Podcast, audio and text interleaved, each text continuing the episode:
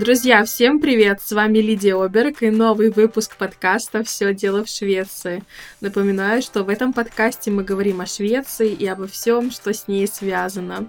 Как культура, менталитет и традиции, так и люди, которые здесь живут, их привычки, особенности, возможно, какие-то недостатки, ну и, конечно же, их э, преимущества.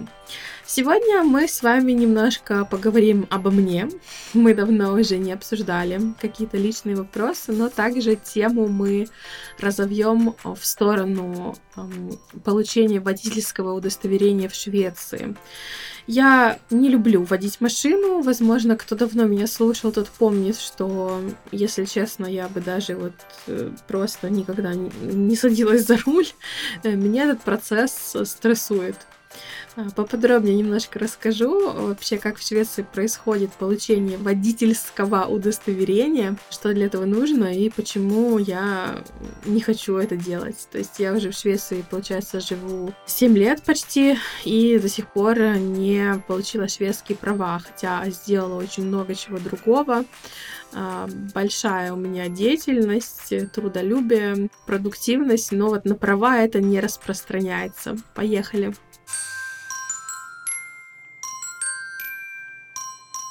Ну, в первую очередь, конечно же, относительно меня хочу вам сказать, что я очень рада, что э, закончился 2022 год. Наконец-то появилась возможность немножко отдохнуть. И э, в этот период как раз-таки я завела собаку.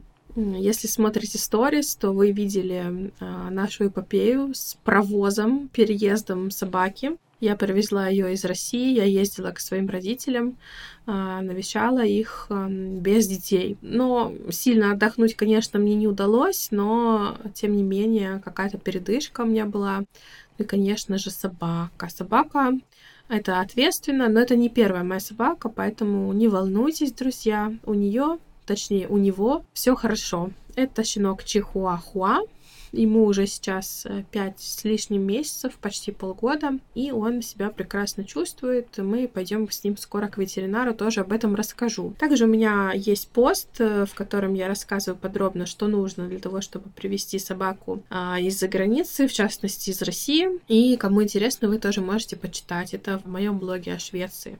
Еще из новостей рабочих, наверное, э, важно сказать, что мы продолжаем а, работать и преподавать шведский, то есть в школе. Обязательно продолжаются курсы, а, но мы решили немножко поменять э, режим э, того, как будут выходить курсы.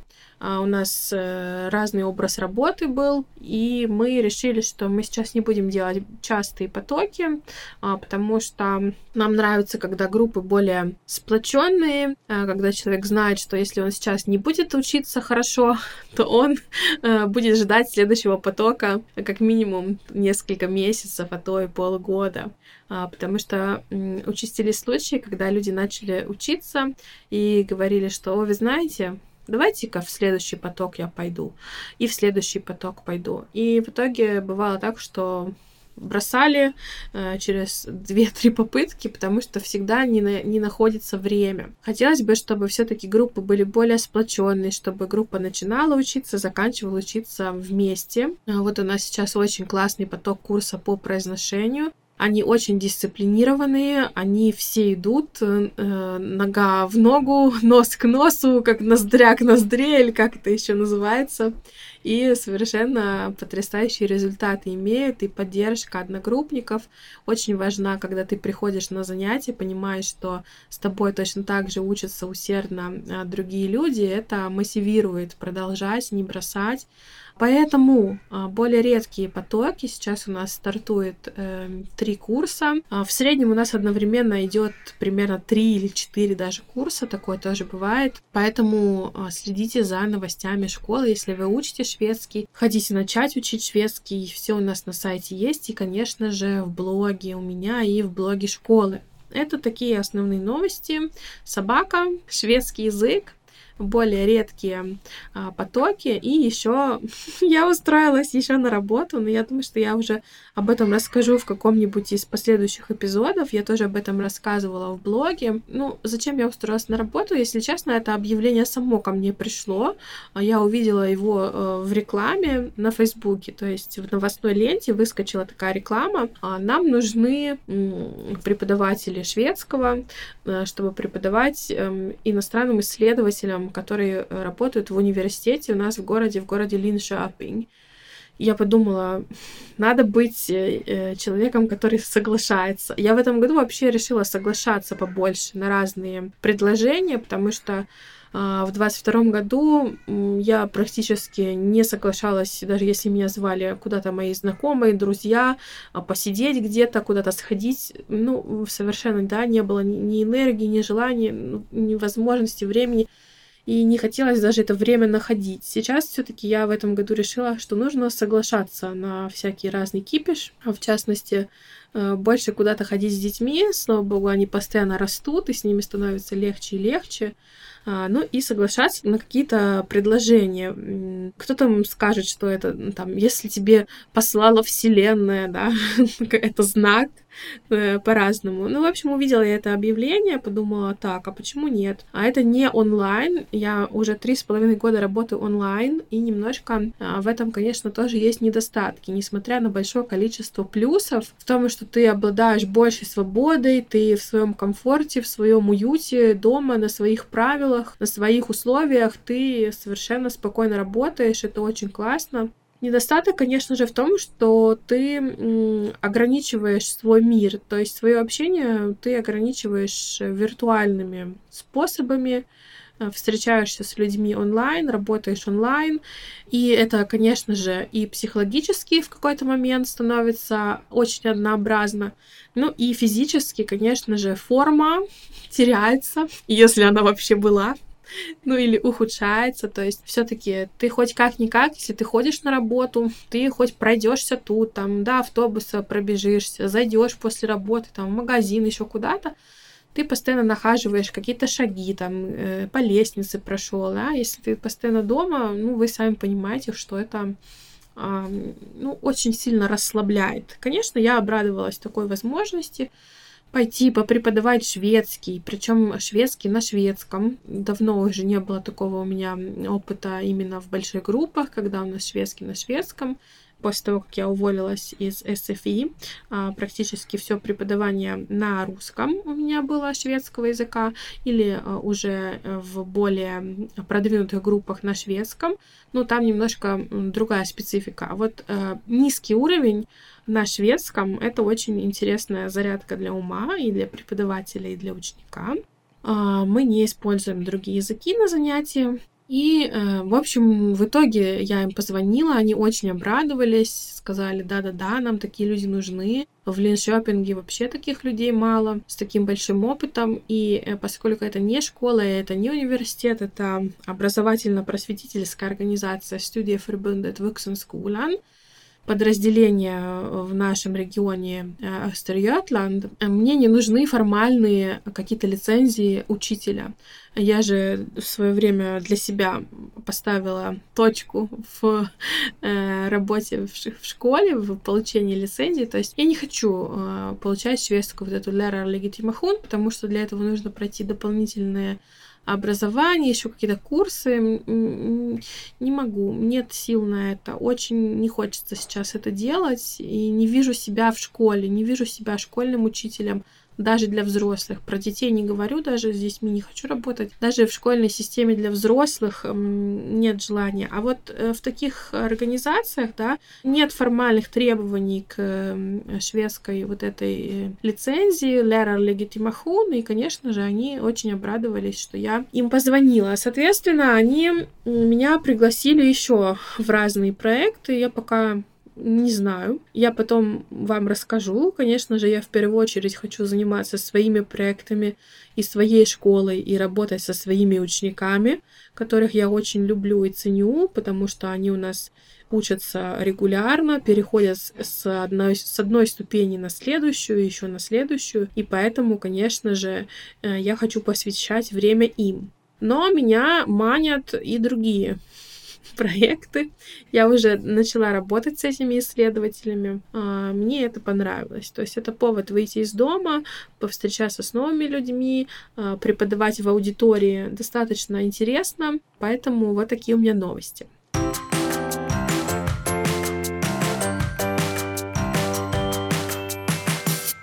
Переходим к основному эпизоду. ну, я сразу сказала, что будет обо мне. А, переходим к водительскому удостоверению. Как раз-таки это смежные темы, потому что вот в этой организации мне сказали, что ты знаешь, вот у нас тут э, скоро выйдет вакансия интересная. Мы думаем, что тебе стоит на нее подать будет э, заявку. Вакансия, конечно, на полный, на полную ставку. Я думаю, что я к этому не готова. Я не успею, иначе ничего другого делать.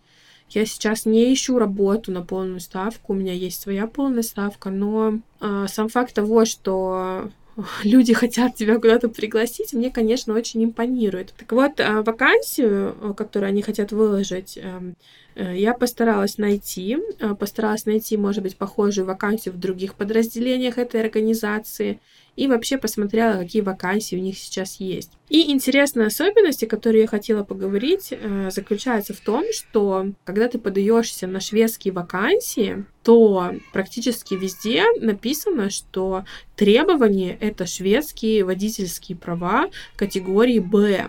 И это меня расстраивает, потому что если бы я действительно искала работу, и мне она была очень нужна, то я бы ну, не смогла получить какие-то должности, потому что у меня нет шведских прав. Напоминаю всем, что для тех, кто при, переезжает в Швецию из э, третьих стран, это называется третьи страны, то есть это не Евросоюз, не страны, которые входят в Европейское э, соглашение о сотрудничестве. Эти люди не могут обменять права. То есть нужно заново получать шведское удостоверение, то есть сдавать теорию, практику и все как нужно. Это, конечно же, усложняет нам жизнь. У меня есть водительские удостоверения в России. Я получила удостоверение в 2015 году. На тот момент мне было 25 лет. То есть тоже достаточно поздно, наверное, по сравнению со многими кто получает э, после 18. Ну, как-то мне не нужно было, хотя у нас всегда в семье была машина, мне не было такого желания начать водить. Ну, в итоге я получила права, я училась достаточно долго в автошколе, у нас там что-то полгода, да, или 7 месяцев у нас были там занятия, практика. Ну, в общем, много этому времени я посвятила. Это тот момент еще стоило очень дорого, я помню. Мне помогли родители тоже с какой-то суммой, с частью, по-моему, или половиной. И вот права я получила, и потом я ездила на работу на машине, в университет я ездила, а, я помню, в центр города, я ездила в университет на вечерние курсы. Мне очень нравилось ездить по субботам, потому что все дороги были свободны. Можно было до центра доехать за 25 минут. Это рекорд. Это очень удобно и классно было. Но в будни это было не классно. А почему я ездила на машине, а не на метро, не на общественном транспорте? Потому что меня к этому постоянно подталкивал папа. Он говорил, что нужно ездить, нужно развивать навык, нужно... Ну, то есть я ездила, наверное, ну, почти два года я ездила на регулярной основе и, и парковалась в центре. Вы представляете, кто в Петербурге, в Москве, вообще в других больших городах жил или живет в России знаете, что найти парковку, еще там припарковаться, еще никого не поцарапать зимой. Ну, короче, это достаточно стрессово. И мне, мне постоянно это давило на голову, что вот сейчас мне нужно поехать на машине, мне нужно будет там припарковаться, мне нужно будет искать э, заправку еще тоже там где-то. Ну, то есть, как бы для меня это всегда было очень стрессово. Потом у меня было пару ситуаций, когда в пробках там дергались водители какие-то куда-то там рывками обгоняли, подрезали. Ну, это все, конечно же, э, меня убедило в том, что при возможности я ездить не буду на машине. И у меня, конечно, такая возможность в городе была. Ну, как-то не знаю. Ну, в общем, соглашалась я на это дело. Мне казалось, что надо перетерпеть и будет лучше. Потом я переехала в Швецию. Первые 12 месяцев можно ездить на правах из своей страны. Первые 12 месяцев после того, как вы получаете пишу номер, э, персональный номер. То есть, если вы здесь находитесь, например, э, как турист, приезжаете. Вот, например, в Финляндии я могу ездить по своим российским правам. Они у меня есть, они у меня действительные. Я обменяла в этом году права, потому что у меня новая фамилия, которую я еще сколько там лет назад получила. А, или в каком в прошлом, мне в 21 короче, обменяла права, в общем. Все, когда я все документы поменяла, паспорт, все вот это в России в паспортном столе, вот после этого я обменяла еще и права. У меня тоже об этом есть пост. Я писала об этом где-то в ленте, надо поискать. Это, наверное, в 21 году было. А, вот, соответственно, по этим правам в Швеции я ездить не могу, в Финляндии, в других странах могу, естественно, в России тоже могу. А, так вот, когда мы, я переехала в Швецию, тоже была потребность водить машину, потому что мы жили на хуторе, эпизод про жизнь в деревне, он где-то в начале а, подкаста есть, по-моему, шведская деревня «Жить или не жить», как-то так он называется, я постараюсь его приложить а, к описанию, чтобы вы могли послушать тоже, да, про мою жизнь на хуторе, если это в этом эпизоде. ну, не совсем на хуторе, просто в лесу.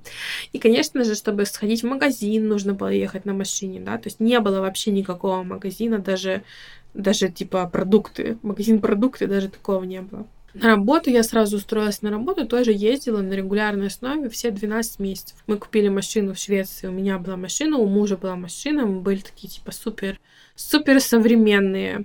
А, но потом мы переехали а, в город э, поменьше, где не нужна была машина, то есть можно было обходиться общественным транспортом. И я просто сказала, что я не буду получать права в Швеции не хочу, потому что вот я представила, что опять нужно вот эти билеты, учить билеты, значит, там этот тест, что-то сдавать тест, ездить с инструктором, потому что даже если вы э, умеете водить машину, э, все равно нужно взять, ну, хотя бы 5-6 занятий с инструктором, э, потому что здесь в Швеции есть свои особенности. Немножко там по-другому переключаются передачи немножко по-другому, э, ну, вообще, то есть образ вождения, он немножко другой, и если бы, например, вы ездили без того, если бы не было такого требования, что нужно менять права, вы бы могли все равно ездить, то есть вы не представляете угрозу там на дороге, а, правила, там, знаки, оно все практически то же самое, да, но а, сдать экзамен, э, не обладая специфическими шведскими знаниями, вы не сможете, потому что есть свои особенности, нюансы, и особенно поведение на экзамене, оно, конечно, немного отличается от поведения на дороге в повседневной жизни, потому что там а, нужно чрезмерно контролировать обстановку. Ну, вы сами знаете, кто сдавал экзамен, вы понимаете, о чем идет речь. Ну и по, ко всему прочему, еще это же разные части экзамена, то есть теория это одна, часть практика другая, ну, в общем, все как обычно, и меня настолько вот как-то стрессовал вот этот процесс вождения и того, что я уже преодолела а, длительное обучение в автошколе в России как-то, а, что я вот просто не захотела проходить этот э, стрессовый период еще раз. Не знаю, может быть, я плохой водитель, ну просто, но такой вот я человек, не люблю. Вот, поэтому до сих пор я не обзавелась правами, и сейчас как я поняла, что это если бы мне нужна была работа, это бы мне, конечно, навредило. Сейчас я вам а, расскажу несколько пунктов о том, почему в Швеции очень важно иметь права, то есть из статистики вам а, кое-какие данные а, озвучу. И э, есть еще такое, нашла еще такую статью 10 причин, почему нужно получить права. Вообще в Швеции подавляющее большинство тех, кто получает права, получают их достаточно в раннем возрасте, то есть после 18. И таких, как я, бабусик, ну, ну, то есть возраст 30 там 30 плюс это не основная категория, или точнее это не основная целевая аудитория автошкол. Все-таки в автошколы ходят, ходят молодые люди. Хотя я видела и разных. То есть э, те, кому было 30 плюс в автошколе, это были не шведы. Ну, то есть вы уже сейчас догадались, что до автошколы я все-таки дошла. Да, я вам расскажу. У меня наполовину этот процесс запущен. То есть э, я вот уже сколько лет, э, и вот у меня вот тянется это, да, у меня уже почти все есть. А, я вам про эти этапы расскажу. А сейчас давайте вот эту посмотрим, а, значит, статистику относительно прав. Статистика вот эта, или точнее не статистика, а пропозиция предложения к э, некому решению э, размещена на сайте Риксдага. Я могу при, приложить тоже эту ссылку. Э, она называется э, «Права», водительские права и возможность молодежи или возможности молодежи на рынке труда. А поскольку мы, иммигранты, можем рассматривать себя как молодежь не в плане возраста, а в плане опыта, то для нас, наверное, эта статистика тоже применима или, по крайней мере, даст нам кое-какие поводы к размышлению. Что я имею в виду? А, имеется в виду, что у молодежи да, не было еще работы, и у нас мы переезжаем в новую страну, у нас обнулились э, контакты, обнулился опыт во многом, да, поэтому получается, что мы как бэбисы, как младенцы начинаем все заново. Тут написано, что для многих молодых людей э, водительское удостоверение это ключ к получению первой работы. Примерно 80% всех работ, которые выкладываются на сайте э, биржи труда или вакансий, требуют э, водительского удостоверения категории Б. А для тех вакансий, на которых нет требования к опыту работы, а, в 90% случаев э, нужно иметь водительское удостоверение. То есть э, работа неквалифицированная э, для вас будет закрыта, если у вас нет удостоверения водительского. Не квалифицировано в том плане, что нет какого-то специального образования, какое, которое требуется. А вообще из всех работ, из всех вакансий на 80% требуется водительское удостоверение. Зачем? Потому что на многих работах бывают разные мероприятия какие-то, Э, или, возможно, командировки, или в соседний офис нужно подъехать и приехать на машине. Обычно это машина от работы, то есть вы не на своей машине ездите, а э, на машине от работы. А, либо же на своей машине они вам выплачивают какое-то возмещение за топливо и за то, сколько вы проехали. А, вот по этой статистике, которая выложена, говорится, что половина всех безработных молодых людей в возрасте от 18 до 24 лет не имеют водительского удостоверения. Это от безработных. И за последние 20 лет э, это количество э, увеличилось. То есть э, на 20% э, уменьшилось количество людей молодых в возрасте от 18 до 24 у которых есть водительское удостоверение. А в конце 80-х годов 75% всех молодых людей имели водительское удостоверение. Сейчас это 56%. А, то есть, э, с одной стороны, э, как я вам говорила, что молодые люди стремятся получить э, удостоверение водительское а, как можно раньше, тем не менее, это не 90%. Почему же не э, в таком большом количестве люди получают сейчас водительское удостоверение? Одна из причин это экономическая причина или день, деньги, да, которых просто у молодых людей часто нет. А в среднем получить водительское удостоверение стоит от 15 до 20 тысяч крон. Опять же, беру данные вот э, из этой пропозиции, этого предложения, э, статистика. Э, что входит в эту сумму? Э, для тех, кто уже опытный водитель э, и э, кому нужно просто ну, сдать заново, но не, не учиться, что такое тормоз, что такое газ и как переключить э, передачи, для них, конечно же, это будет дешевле. Для тех, кто никогда не сидел за рулем, это будет дороже. А в Швеции есть автошколы. То есть э, здесь, так же как и в других странах, можно прийти в какую-то организацию, да, в автошколу, это называется трафик-скула, и получить там знания. И вместе с ними от школы как бы сдавать экзамен. То есть э, приписанными быть к школе можно. А что входит в вот эти вот эм, занятия? Немножко разные пакеты есть, но э, я пока еще не встречала такого, чтобы вот как, например, в автошколе, когда я училась в России, у шведов были такие курсы, когда вот ты просто приходишь, тебе преподаватель рассказывает, смотрите, вот этот знак, он означает главная дорога, а этот знак уступи дорогу. Давайте рассмотрим ситуацию а, на перекрестке. Вот у нас такие знаки, давайте вместе будем отвечать. Такого я не встречала.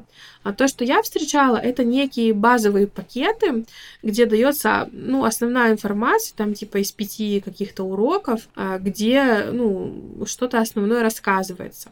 А вот то, что обязательно нужно пройти в автошколе, без чего вы не сможете сдать экзамен, это так называемый риск эд, риск 1. Это вступительное образование, или точнее вступительный курс, а, на котором рассказываются вообще, как вести себя по отношению к машине, как вести себя на дороге, как быть водителям, которые не представляют угрозу а, для а, других людей. То есть это лекция небольшая, она может быть из одного дня, может из двух дней состоять, это все зависит да, от того, в как вы в автошколе запишетесь, на которой, э, на которой вы приходите, там вам рассказывают, что нельзя пить алкоголь, рассказывают и показывают людей, которые под влиянием алкоголя наехали на другого человека, пострадали люди. А потом там еще очень такое интересное видео, где там мужичок выпивает, они проводят эксперимент. Там, значит, мужчина такой. Я думаю, что во многих автошколах одинаковое видео, потому что это же государственные требования.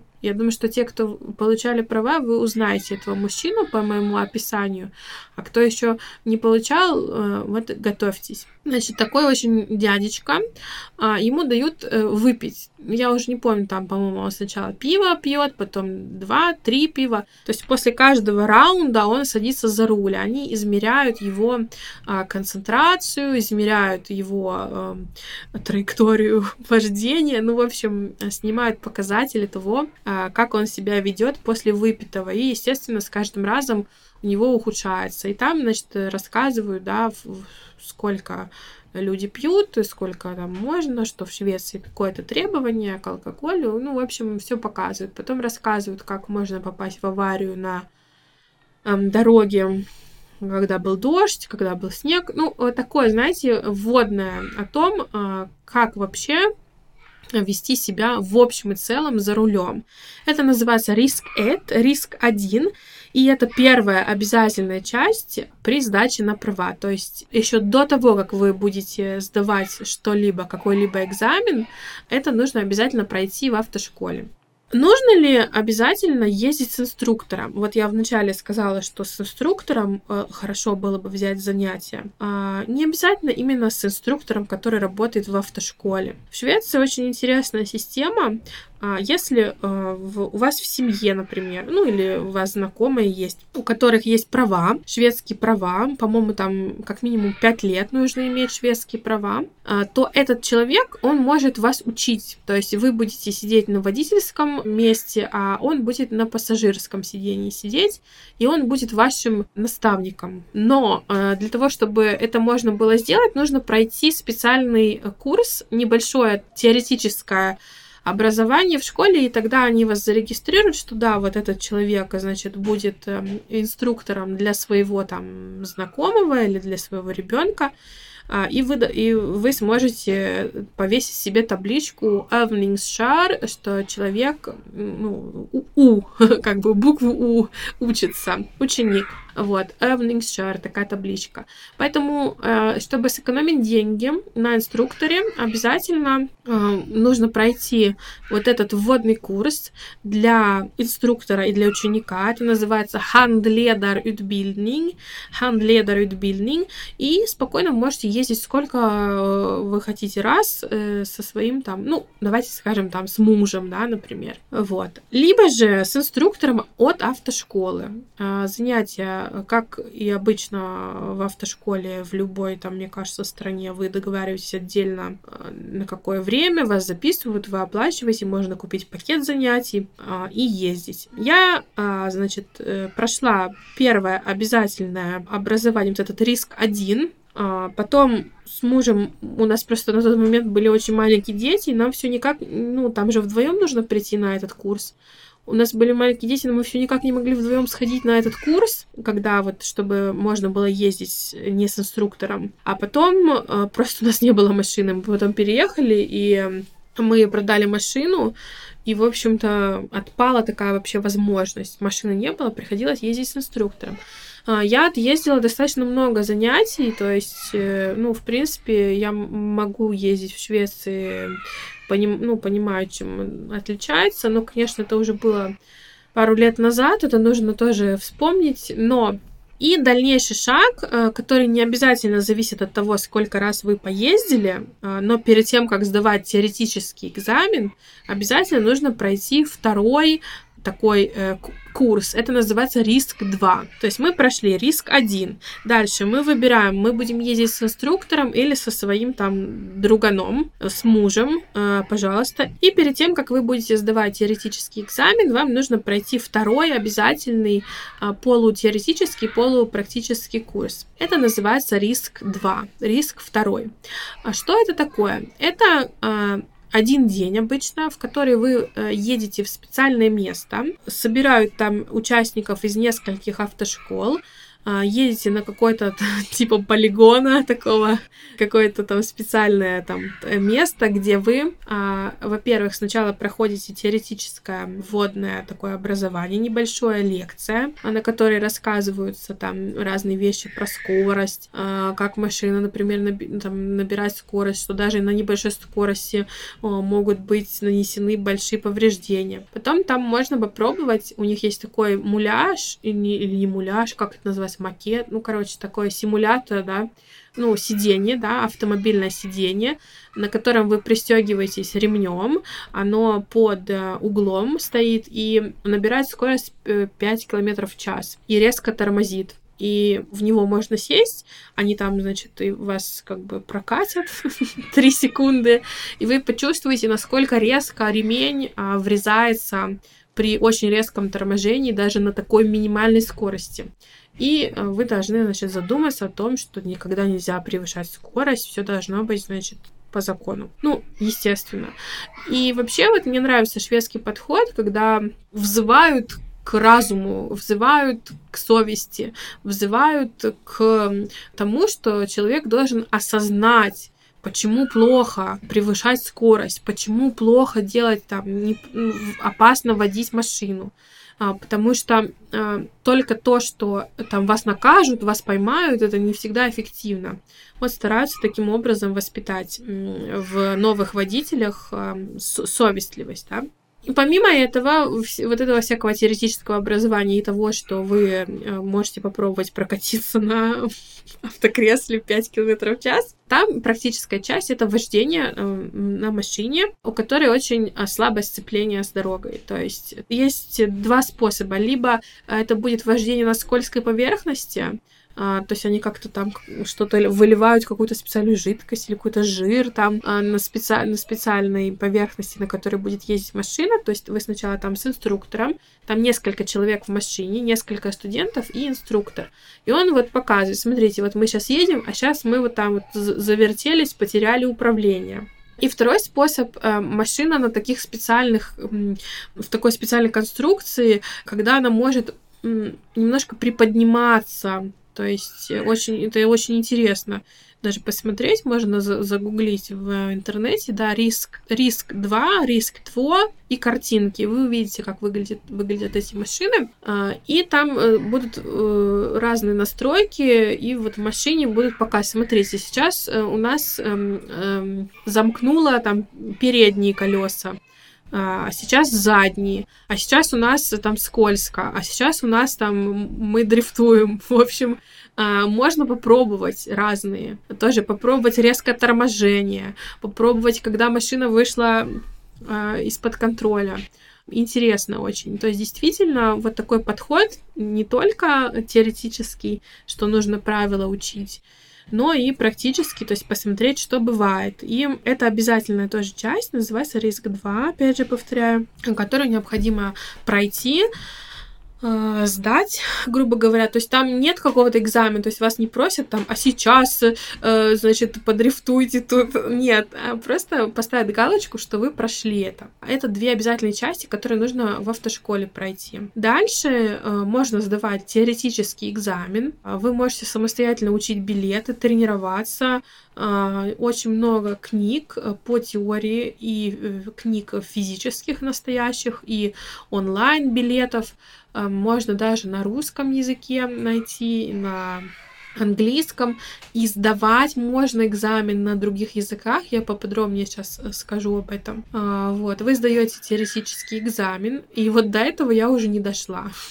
Я собиралась сдать теоретический экзамен, но в какой-то момент там, где мы жили, была запись очень плотная. И в тот момент, когда я хотела сдать, там, например, э, там, через месяц от э, момента, когда я об этом уже стала задумываться, я хотела себе забронировать там через месяц или через два, просто не было э, возможности это сделать. А потом что-то как-то я перехотела. А потом уже, по-моему, наступило темное время года, я подумала, что я не хочу сдавать на права зимой, хотя в России я сдавала в январе, это, по-моему, 15 января или 16, я помню, такой снег еще был, слякоть. И все прошло хорошо, но во мне есть какое-то внутреннее сопротивление. Я, ну, в общем, разные у меня для, для себя есть поводы как бы не заниматься этим вопросом.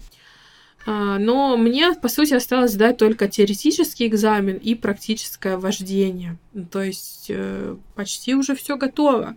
Вот эти вот риски, риск 1 и риск 2, справка о них, то, что вот вы их прошли, она действительно в течение пяти лет что хорошо для таких эм, медленных водителей, как я. Соответственно, вы сами бронируете, то есть вы можете самостоятельно забронировать на сайте Trafikverket. У нас есть два транспортных органа э, официальных. Это Transportstyrelsen, транспортное управление, оно только голубенькое, Transportstyrelsen.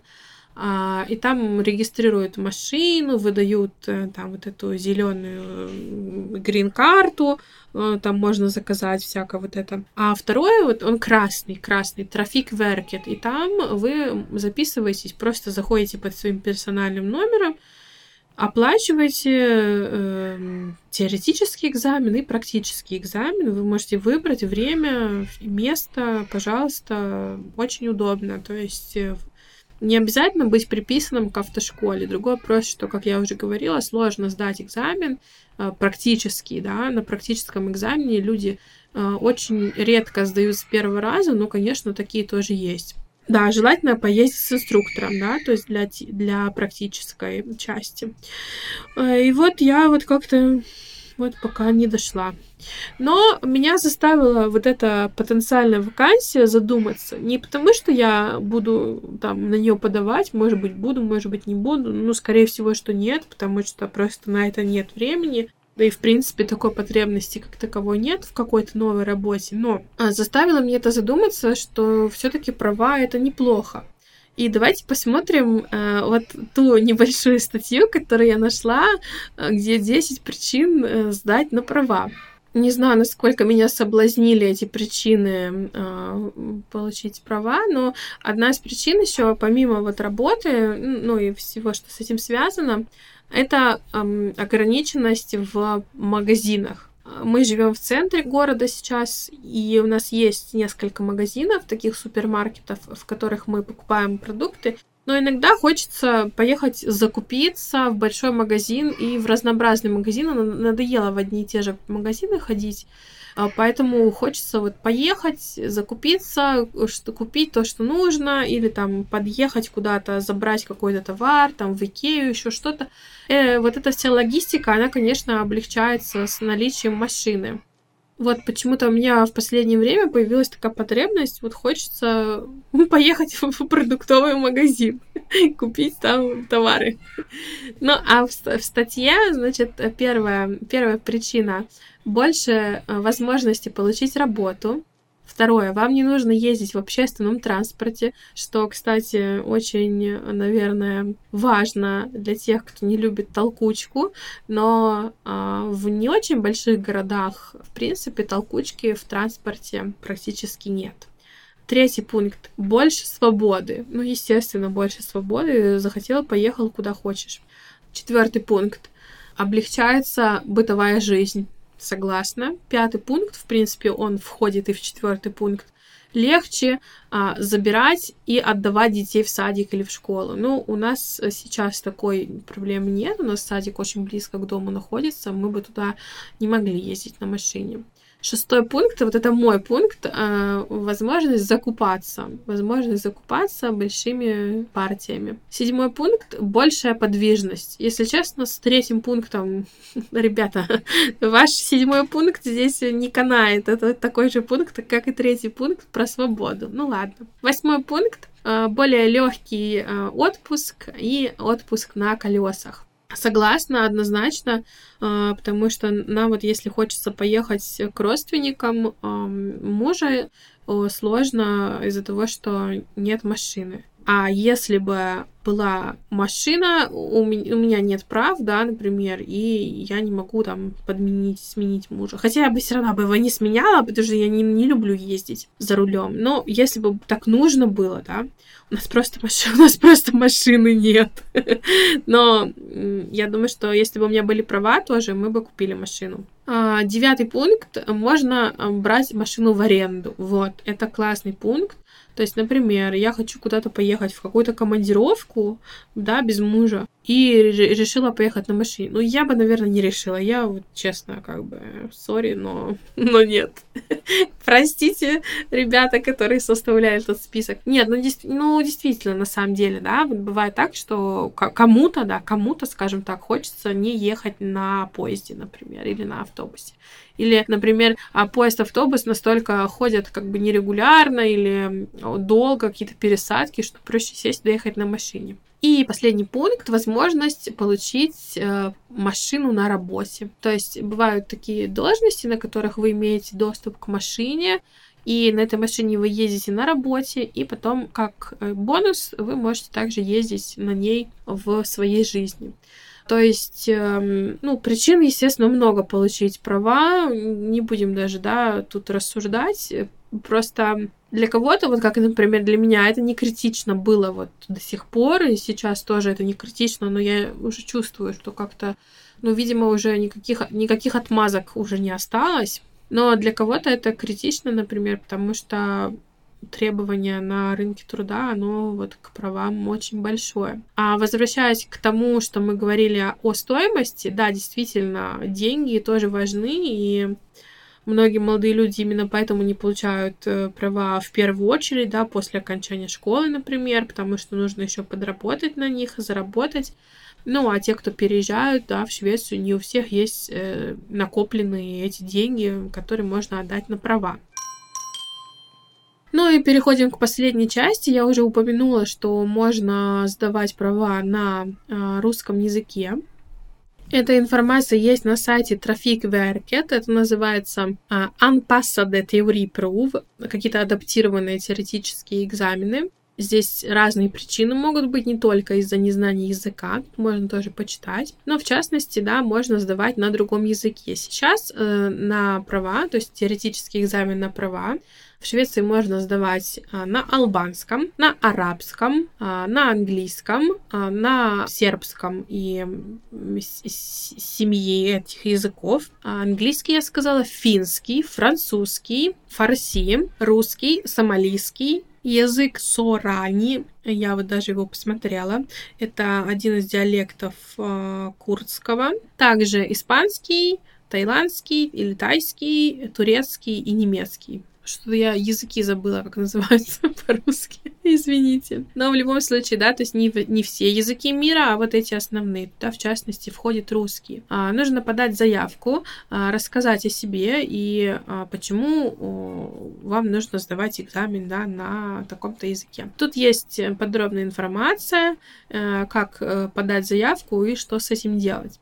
Давайте подведем итог. Э, у нас получился достаточно длинный разговор. Эм, получить права в Швеции можно. Это не очень сложно. То есть, по сути, здесь есть только несколько обязательных шагов, о которых я говорила, но, тем не менее, у кого-то типа меня, этот процесс затягивается. И плюс я еще даже не подошла непосредственно к практическому экзамену, к вождению. И я не хочу, потому что я чувствую, что я там, наверное, не сдам с первого раза, и мне нужно будет опять сдавать. Вот этот э, процесс экзамена меня очень стрессует. И э, если вы тоже не сдадите, тоже не сдадите, если вы не сдадите с первого раза, это нормально. Вообще напишите мне, как у вас со шведским удостоверением, э, сдали ли вы уже на права, получили ли вы, э, потому что я очень радуюсь э, историям успешным э, тех, кто сдал. Особенно мне нравится, когда говорят, что сдали с первого раза. Это вселяет надежду. А, но в итоге я, конечно же, буду рада всем историям. И сама буду этим процессом заниматься в первую очередь не потому, что я хочу получить права, а потому что я хочу, чтобы у нас была машина. Несмотря на то, что чисто технически нам эта машина сейчас не нужна, то есть мы справляемся и без машины, тем не менее, хочется иметь возможность э, там куда-то ездить уже на своей машине. И вот э, мужу я, да, объясняю это, потому что он не хочет покупать машину, это лишние затраты. Машина это дорогое достаточно удовольствие. И вот я ему объясняю это тем, что, ну, надо бы сдать на права, и было бы логично, да, если бы ты был моим инструктором, да, нужна машина, чтобы сэкон- сэкономить деньги на инструкторе. И э, вообще, ну, то есть, если я сдам на права, было бы странно, если бы у нас не было машины. Вот такой у меня хитрый способ, друзья. Не знаю, 2023 год закон, закончится ли он да, тем, что у меня будут шведские права. Ну, посмотрим. Встретимся, да, с вами по этому поводу уже а, в декабре, когда будем подводить итоги 2023 года и узнаем. Вот интересно, да? Ну, все-таки, наверное, я бы хотела это сделать, очередную какой-то очередной этап пройти. Мне кажется, это достаточно важно. А, задавайте вопросы, пишите комментарии. Я очень всем рада. Подкаст растет. А, очень рада тому, что столько людей послушали предыдущий выпуск нового сезона практически сразу же после того, как он вышел. И поэтому, конечно же, я а, с радостью делаю новые выпуски. Всем пока. Мы с вами пока не встречаемся на неинтересные новости. Вы уже, наверное, это заметили. Мы на паузе на неопределенный срок. Всех целую, обнимаю. С вами была Лидия Оберг.